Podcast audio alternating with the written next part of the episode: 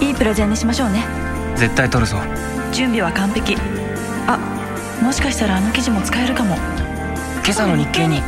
さすが読んでた。私を強くする新聞。日本経済新聞。お申し込みは0120214946日経よく読むまで。日本経済新聞ポッドキャスト。西川さとみは日経1年生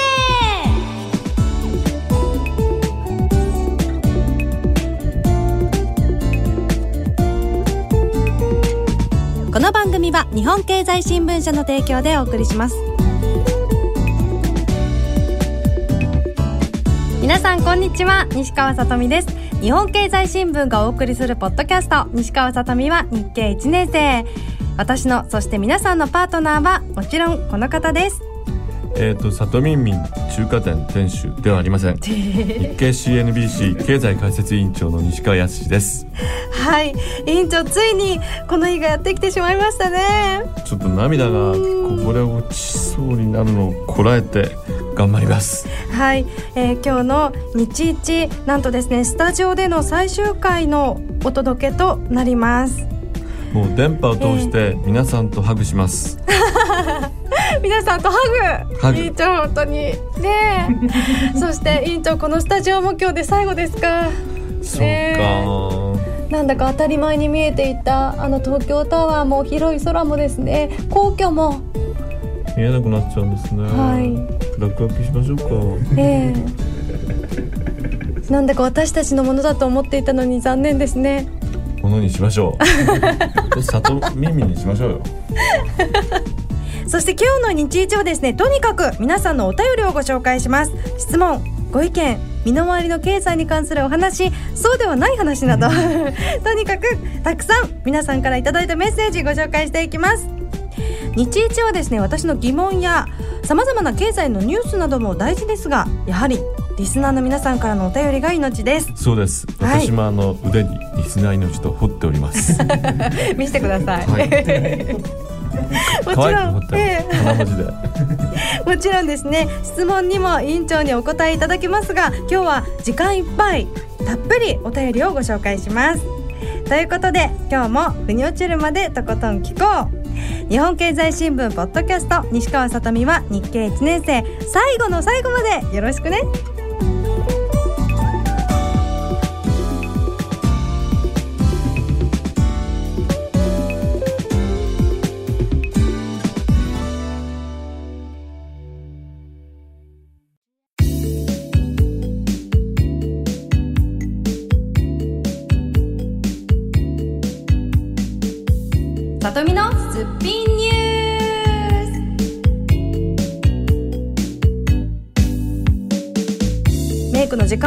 も朝食は欠かさない私西川さとみがメイクの時間を惜しんでも抑えておきたいニュースを紹介するコーナーです。皆さん本当にですね朝食は大事です。一日のエネルギーの源ですから必ず必ずですね取るようにしてください。そうです。あのリンゴのヨーグルトがおすすめです、はい。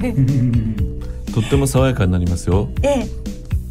皆さんぜひですね、えー、このコーナー朝食を食べるときに思い出してくださいね。そんな最後の里見のすっぴんニュースのコーナーをですね皆さんからいただいたお便りお便りお便りでいきたいと思います。まずペンネーム救急人力車さん。委員長さとみはじめまして。去年から公務員試験対策として経済の勉強を始め日経1年生も聞き始めました。がもうすぐ1年生卒業ということで本当に残念です。残りの配信届くのを楽しみに待っています。お体に気をつけて頑張ってといただきました。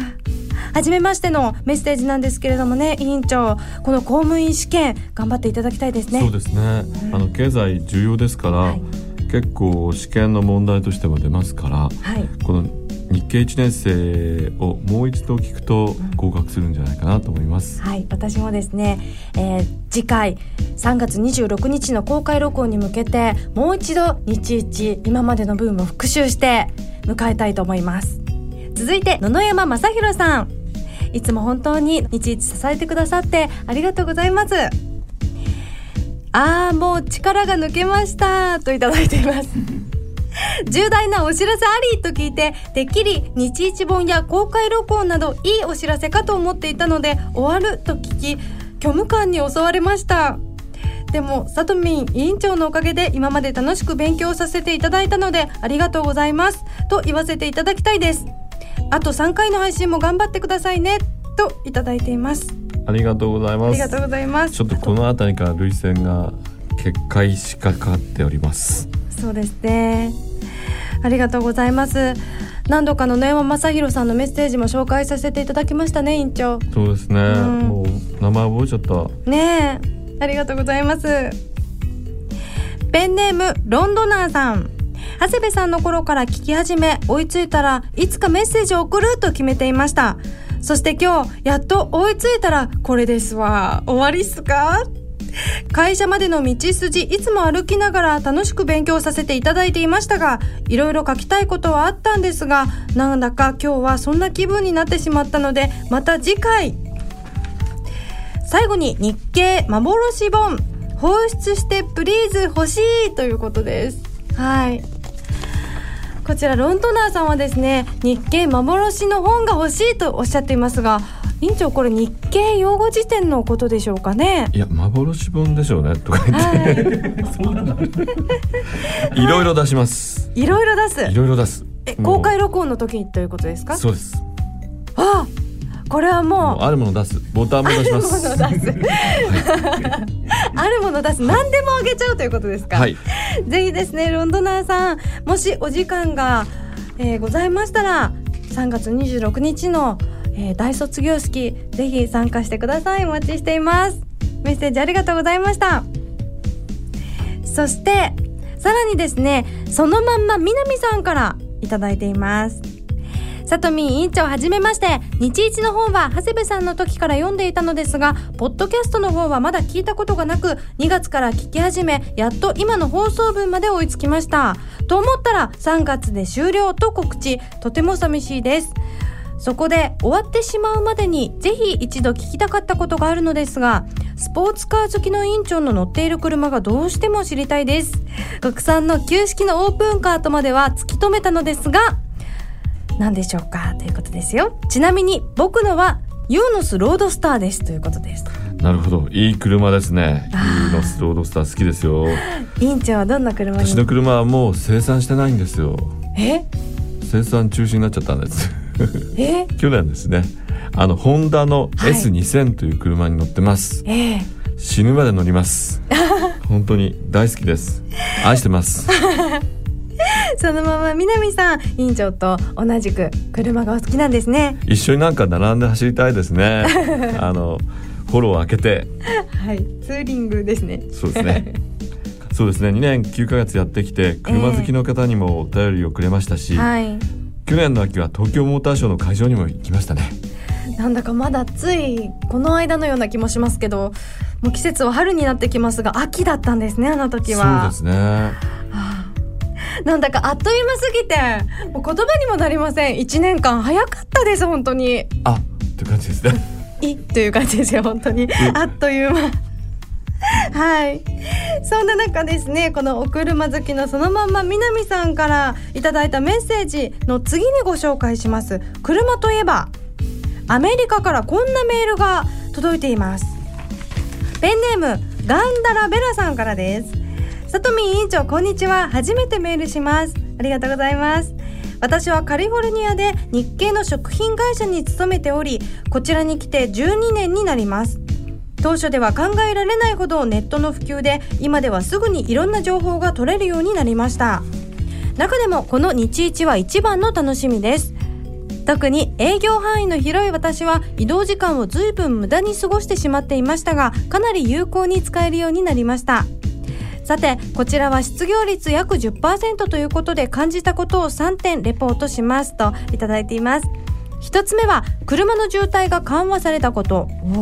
2つ目は毎日10人ほどの人が職探しに会社を訪れてくる。そして最後にシリコンバレーの空きオフィスが目立つ。トヨタと GM の合弁会社が3月に閉鎖されるということでさらにここシリコンバレーのエリアでは厳しい時期が続くと思われますとなんとですねこのカリフォルニアからリポートいただきました。3点も。シリコンバレーに勤めていらっしゃる方なんでしょうかね。そちらのエリアなんでしょうかね。私があの取材で行った時にはもうすごいびっしりで、ビルが建っていて車が渋滞していてみんななんかすごいウキウキしたような感じで、うん、あの T シャツにジャケットとかすごいラフな格好でいいなと思いましたね。はいそうですね。やっぱり経済が悪くなると厳しいんですね。はいこのように海外からの情報もいただけるようになってきた日一ですね。海外のリスナーさんたくさんメッセージいただきました。ありがとうございます。ありがとうございます。そして私たちの思い出話まだまだ続きそうなんですけれども来週金曜夕方6時からですね東京大手町の日経本社ビル2階のスペースニオで開催される最後の公開録音日経1年生グランドフィナーレ日一大卒業式でたっぷりとお話ししていきたいと思いますのでぜひ皆さん参加してください。公開録音はどなたでも参加していただけます、はい、ぜひいらしてください。はい。いらしてくださった方にはね委員長ハグですよね、ハグ。さて質問のお便りもご紹介していきます。ペンネーム石橋トレーダーさんありがとうございます。質問ですといただいています委員長先月19日で JAL 日本航空株が廃止になりましたがその前まで12円の株価を行ったり来たりしていました。しかし株式購入の際取得価格は1円ではなく1円丸々線の切り上げで2円になるのではないでしょうか。ではギャンブル相場でのメリットは何なんでしょうか？と質問早速いただいています。そうですね、えー、ギャンブルですね。ですからあのもう上場廃止になると決まっている株ですから、はいええ、まあ、価値はゼロなんですよね。うん、でもなんかえーと、1円だと1万円出しても1万株買えちゃうじゃないですか。はい、でひょっとしてなんか誰かあのうん JAL に愛着を持つ人が、はい、かわいそうだから買おうと思ったら2円になっちゃったと。それですかさず売っちゃうと1万円儲けてしまうということがあるかもしれないと。そういうことってよくあるんですか？あんまないと思いますけども、はい、昔あの山一証券という会社がですね、倒産した時には、はい、その時は株券があったんですよね、うん、だからあの何かもらえるっていうことでな何か記念になるっていうことで、まあ、買う人もいたんですけども、はい、今はあのないないですからね株券が、うん、あの東京証券取引所に、まあ、リストに入ってるだけですから、はい、電子データですから、うん、それがなくなっておしまいっていうことですから、えー、うんだからメリットはそういったえーと、なんか変わった人が買ってくれて、うん、ちょっとでも儲かればもともと安いから儲かるなっていうことになるのかなと思います。それでこの株式を買うと周りにあのなんて言うんですかこうみんな買わないから競争率も低いから得する時はこの必ず得するえーとですね、ただあの売買状況を見ていると、はい、やっぱり1円でですね、うん、えーと1円以下ってないんですよね株価って、はい、0円っていうのはありませんから、はい、価値がなくても1円という値段はつくんですよ、うん、ただ売り注文というのがい。っぱいあるので、例えばそうですね買い注文を出してもそれでも株の値段な値段は上がらないでしょうね、うん、ちょっとでも、まあ、1円でもあの売れれば嬉しいということになると思います。はい。ギャンブル相場メリット何なんでしょうかとのことですがあまりメリットなさそうですね。ほとんどないからギャンブルなんですね、ギャンブル。はい、はい、続いての質問はこちらです。ペンネーム白ノワールさん。懐かしい白ノワール。コメダですね。喫茶店です、名古屋にある。はい。里見さん委員長ご無沙汰しております。愛知県を代表する B 級グルメ白ノワールです。そうかな。美味しいですよね白ノワールさん白ノワールはい。この度の放送終了のお知らせを聞いて非常に驚いております。日一の影響で経済に興味を持ち投資を始めました。債券についてお伺いしたいのですが日本債券国債と外国債券長期で積み立てをして保有をする場合はどちらがいいのでしょうか。日本債券は国の借金問題がありますし外国債券ではギリシャのようなことがあると貯蓄として積み立てるのに不安があります。将来の積み立てとして持つのであればどちらが良いのでしょうか？という質問です。そうですね、はい、えっ、と日本の国債というのはあの本当いっぱい出しすぎていると言われていますが、うんすね、今のところ、はい、日本国民が買ってるので、まあ、消化できていると。そういう意味で不安はないですね、うん、一方で外国債券だとギリシャの国債なんかは、まあ、あのギリシャの国債を買う人は外国人なんですね、はい、つまりギリシャ人以外の人が買っていて、はい、あこれはまずいぞ。ギリシャの国って危ないと思ったらすぐ売っちゃうわけです。そうすると値段が下がっちゃうということなのでリスクを取ってあの利回りつまり金利の高い外国証券を買うか、はい、あの利回り低いけどとりあえず安全な国債を買うのかと、そのリスクを取るのか取らないのか。それによって違ってきますね。うん。なるほど。だから、えー、もし私がですね、えーと、と1兆円あったら、うん、3分の1ある程度リスクのある債券を買って3分の1は日本国債を買っておこうかなって感じます、はい、なるほど。分散投資っていうんでしょうか。どっちかに偏りすぎるとやっぱり危険ですから、はい、どちらかが何かあった時にそうです、ね、おしまいですよね、はい、どっちもダメになるってことはまずないと思うので、はい、そう思います。で残り3分の1でどうしようかな。うん。好きな車買います。自分へのご褒美ですね、はい、院長はい。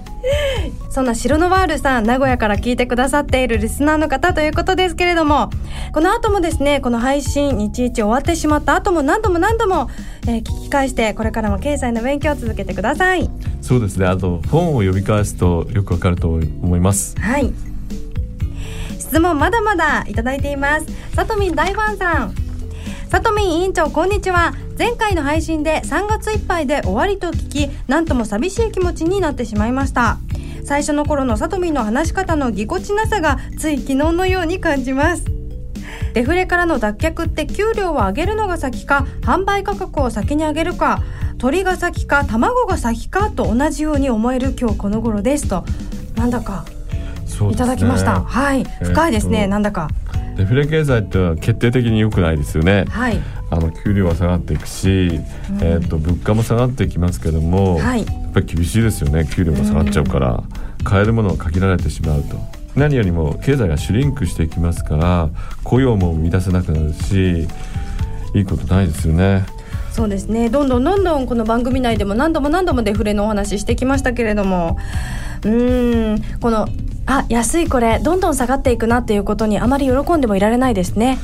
いけないですよね。うん嬉しいですけれども。うん。その時は嬉しいんですけども、はい、だんだんそのそれが回り回ってデフレスパイラルっていうんですか、はい、物の値段が下がって給料が下がって、うん、さらに値段が下がって給料がますます下がってってことになっていくとまずいですね。はい、はい、このお給料物価どちらが先に上がってくるんですか？当然物価です。物価が。物価が上がらないと給料は上がりません、はいうん、物価が上がってそれで企業が利益を出せるようになって初めて給料が上がりますから、はいえ。ー、だから物価をが下がるのを止めるということが先決です。ところが1月の全国消費者物価指数は値動きの大きい食料とエネルギーを除く総合指数が前年同月より1.2%も低下しちゃったんですよ。はい。1年1か月連続のマイナスなんです。さらにマイナス幅が拡大するとの見方もあって厳しいです。はい。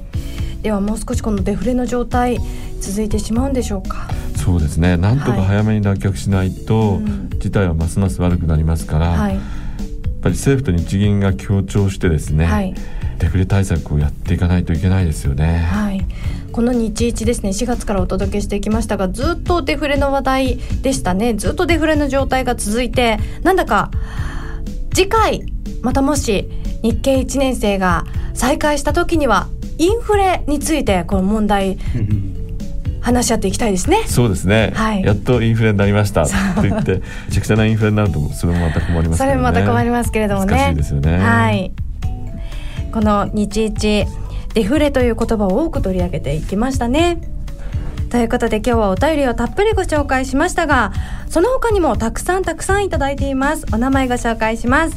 ジョーさんパンパンさんそしてトンスケさんからはですね公開録音またやってくださいといただいています。3月26日もしご都合が合いましたらお待ちしています。アキュランさん、そしてバルーンアット西新宿さんからは、まもなく始まる日経電子版に関するメールをいただきました。そして、 Dear 日経流年生さん、メッセージありがとうございます。 Dear 日経流年生さんはですね、はい、この DS のあの、もしもしテレフォンの時にですね、協力してくださったリスナーさんです。ありがとうございます。はい、ありがとうございます。楽しかったです。そしてハンチさん、ハンチさんは長谷部さんの日一の頃から応援してくださいました。そして玉香さんは物やお金の仕組み DS でついにあの最高位になった後の報告いただきましたおめでとうございますあの最高位って何でしょうね、私も頑張りたいと思いますそしてゆりとさんからは私が経済に興味を持ったのは番組でさとみんが私たちでも分かりやすい質問をしてくれたからです。これからはどうやって勉強しようかと考えてしまうほど寂しいですがこれからも経済をもっと勉強します。これからも一緒に頑張りましょうといただきました。ありがとうございます。本当に私もこれからどうやって勉強しよう委員長がいなくて大丈夫かなと思ったんですがもう甘えてはいけないなと。しっかりとですね経済2年生の道を歩んでいかなきゃいけないと思っている限りです。ぜひゆりたさん私もですね経済2年生としてこれから頑張っていきますので一緒に頑張っていきましょう。メッセージありがとうございます。そしてマーブルさんからは木曜日の配信を金曜日の朝電車の中で聞くのが習慣になっていたのでこれから何を聞けばいいのでしょう。私と同じ気持ちの人はいっぱいいるはずといただいています。マーブルさんごめんなさい。でも本当にありがとうございます。そして委員長へもメッセージがたくさん届いていますね。はい。えっ、ー、と豊田むくどりさん。自宅のケーブルテレビではウェザーニュースも日経 CLBC も見れますので、引き続きさとみんと委員長のご活躍楽しみにしてます、はい、陰ながら応援しています。ありがとうございます、ありがとうございます。豊田さん、はい、そしてなおちんさとみんと一緒に経済について考えたり目から鱗をポロポロ落としながら聞いていました、はい、ということです、アンドレさん愛知県に住む23歳大学院生の就活生だがね、うん、だがね。そのうち復活することを願っています、はい、オルカさん最初のメールがお別れになると。さとみんこの1年で驚くほど成長されたと思います、はい、おっしゃってます。ありがとうございますそしてまだまだ本当にたくさんのメッセージは委員長いただいています、えー、ガッキーさん僕の今年の目標の公開録音参加サインをもらうが未達成になってしまいます。ですのでさとみんさんと委員長さんのサインが何としても欲しいです。といただいています委員長。公開録音に来てください。ぜひよろしくお願いします。お待ちしています。今年の目標を叶えさせてくださいというふうなガッキーさんおっしゃっていますのでもうどうしてもダメなら何とかします。メールください。そしてハンバーガーラブさん。ハンバーガーラブさんはですね今カリフォルニア大学に留学中で金融と経済学を勉強されているとのことです。素晴らしい。はいこれからもぜひですね、えー、経済勉強して頑張ってください。そしてペンネームベビトーレさん委員長はイタリアに滞在していたということですが私もイタリア料理の修行と仕事で数年ほど滞在していましたよということです。すれ違っていたかもしれないですそうですね。ぜひご馳走してください。ありがとうございます。そしてポンポコさん。通勤中に繰り返し聞くのが日課でした。私の生活の一部になっていた日一が終わってしまうなんて信じられません。私もな本当に信じられません。まだ信じられませんそうですね。悲しいですね。悲しいけど、はい、ここを乗り切って頑張りましょう。はいそうですね。なんだか皆さん本当にたくさんメッセージありがとうございます。ミスチル大好きさん。一番の思い出は公開録音でお会いできたことです。はい。委員長は目標であり憧れの存在ですといただいています。うわありがとう元気さん。僕は9歳からアメリカに住んでいるのですが経済とともに日本語の勉強も楽しくできて本当に良かったです。今までありがとうございました。といただきました。海外から聞いてくださいました。ありがとうございます、日本語の勉強になると思います。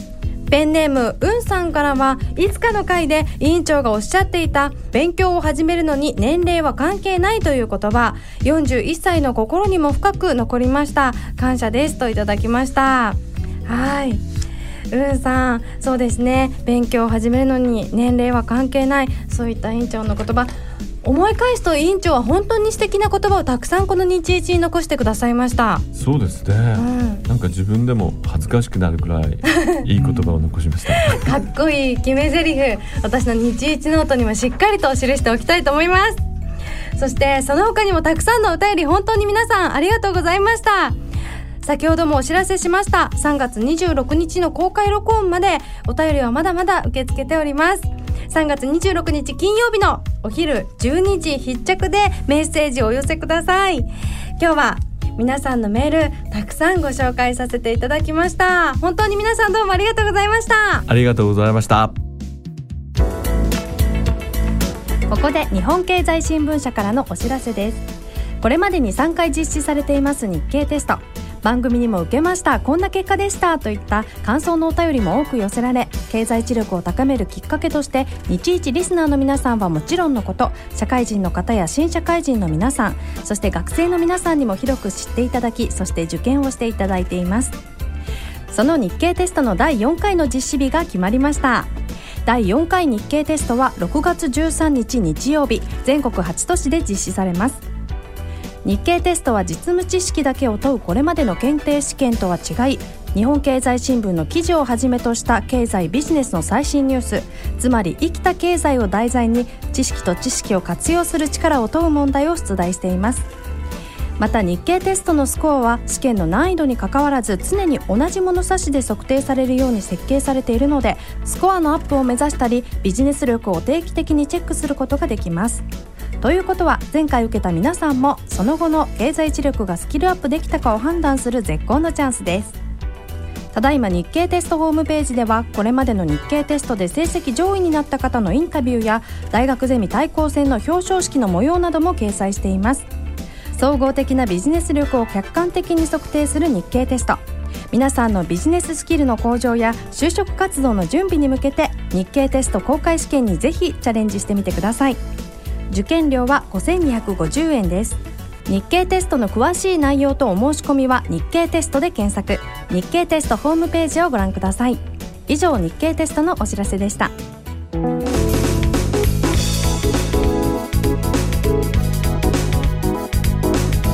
ダブル西川インフォメーション。さあ今週もダブル西川インフォメーションは続きます。今日はですね私と委員長からお知らせ先週もありましたけれども委員長、はい、まず一つ目です。えーと、そうですね。あの皆様に感謝の気持ちを込めてえっ、ー、と本をプレゼントしたいと思います。はい。株に強くなる日経の読み方新版ということでですね日本経済新聞社が編集しております日本経済新聞出版社。こちらから出ている本です。ぜひたくさんの方のご応募お待ちしています応募はさとみアットマークラジオ日経 .jp さとみアットマークラジオ日経 .jp3 月25日に締め切りです。皆さんよろしくお願いします。そして私からは舞台のお知らせです。私西川さとみ、えー、5月3日に青山円形劇場で行われる舞台 2LDK に出演させていただくことになりました。えー、ぜひですねゴールデンウィークの真ん中の日で忙しいことと思いますけれども皆さん足を運んでいただければと思います。二人芝居の舞台なので見どころたっぷりです。詳しくは私のブログで、えー、随時お知らせしていきますのでぜひ見に来てください。よろしくお願いします。二人芝居っていうのは面白いですね。はい二人がこう心理的葛藤を繰り広げるという感じですごい舞台の醍醐味が味わえるっていうね。そうですね。ですはい。僕も行きます。あ、よろしくお願いします。はい、稽古頑張りますので、ぜひ皆さんよろしくお願いします。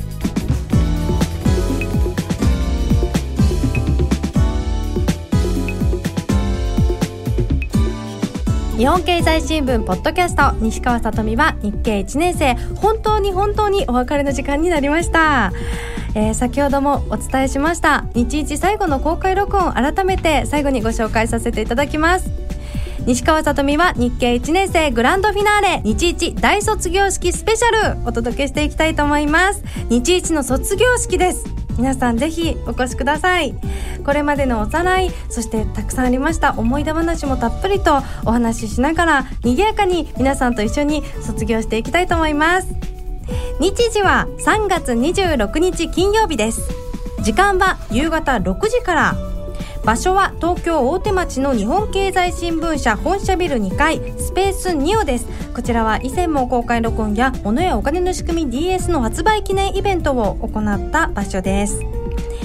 このスペースニオへは東京メトロ千代田線大手町駅から直結なのでぜひ、えー、近いですね委員長ね。すぐです、うん、そして東西線の竹橋駅からも近いですね。歩いて3分ぐらいですね、はい、ぜひ詳しくはスペースニオで検索してみてください。この卒業式はですね入退場自由なんですがぜひ最後まで帰らせません。帰ったらダメ。一度入ったら出られない。そういった、えー、卒業式あの、はい、アリの落とし穴みたいになってますから。そうですね。ハグして帰らないといけないですからね、えー、3月26日金曜日、はい、年度末でお忙しい方が多い時期ですが、えー、ぜひ日一の卒業式を皆さん見届けてください、はい、日経本社ビル2階スペース2オでお待ちしていますさあその当日日経本社ビル2階スペース2オの日経ショップでですね日経テストをお申し込みの方と3月26日に発売される日経テスト公式練習問題集をご購入の方そして日本経済新聞の購読のお申し込みをしてくださった方に西川さとみの写真をプレゼントいたします。そして公開録音終了後に西川さとみ本人が写真にサインをさせていただきます。委員長のサインは？いいですよ。わーい。皆さんぜひですね、えー、ご来場ください。お待ちしています。そして最後にもう一通お便りをご紹介させていただきます。ペンネーム妊婦1年生さん。はじめまして。2月前半に書店で西川さとみは日経1年生を購入し同時にこのポッドキャストも聞き始めました。現在妊娠6ヶ月でフルタイムからパートタイムの仕事にシフトをしたので空いた時間で何か勉強をしようと思いこの日一に出会ったのですが院長のダンディーなお声とさとみんの元気で可愛い声でいつも楽しく分かりやすく経済について学ぶことができています。なのになのに3月いっぱいで終了なんて!悲しすぎる事実にパソコンを目の前にしばし呆然としてしまいました。お腹の赤ちゃんは私が日一を聞いている時特に活発に動くのできっと経済好きの赤ちゃんが生まれてくるのではとかこれからずっと日一を聞きたいなと思っていた矢先でしたので本当に残念です。でも私そして私と赤ちゃんをこんなに経済好きにしてくれたこの番組に感謝感謝です。残り少ない配信も楽しみにしております。委員長さとみん季節の変わり目ですが体調など崩さず頑張ってくださいといただいています。なんかうるるんと来てしまいましたね。赤ちゃんも日一を聞いてる時に元気に動くんですって。う本当に本当に。嬉しいですね。赤ちゃんあのすごく賢い子になると思います。きっとですそしてこの日一を永久保存版としてバックナンバーを 聞かせてあげてください。いたいですね。もうその頃にはもう経済も明るいといいですね。明るくなってみんな幸せな顔で街を歩いてるっていう、そういう世界がいいですね。はい。そうですね。早くねこのデフレも不況も乗り切っていきたいですね。そうですね。元気な赤ちゃん産んでください。頑張ってください。はい。メッセージ本当にどうもありがとうございましたお便りも最後までお待ちしています。質問メッセージの宛先はさとみアットマークラジオ日経 .jp さとみアットマークラジオ日経 .jp です。そして番組のホームページの投稿フォームからもお待ちしています。日本経済新聞ポッドキャスト西川さとみは日経1年生。次回はいよいよ本当に本当に本当に委員長ラストです。ラスト。ラストです、はい、グランドフィナーレ日一大卒業式スペシャル。皆さん必ず聞いてください。そしてスペースニオにお越しいただける方ぜひお会いしましょう。最後の日一みんなで盛り上がって卒業していきましょうね。最後まで聞き逃せない日経1年生。お相手は西川さとみと。最高に悲しいけど最高に幸せです西川康でした。それでは皆さんまた次回お会いしましょう。せーのチャオ西川さとみは日経1年生。この番組は日本経済新聞社の提供でお送りしました。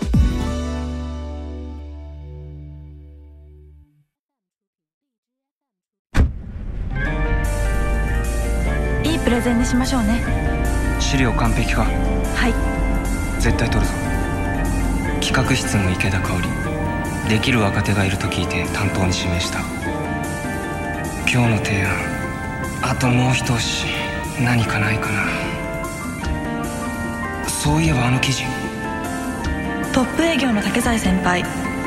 こんな大きなプロジェクトの担当に私を指名するなんて。期待に応えなきゃ。準備は完璧だけどもしかしたらあの記事も役立つかも。今朝の日経にさすが読んでた。やっぱり読んでた。私を強くする新聞。日本経済新聞。ご購読のお申し込みは0120-21-4946日経よく読む。0120-21-4946日経よく読むまで。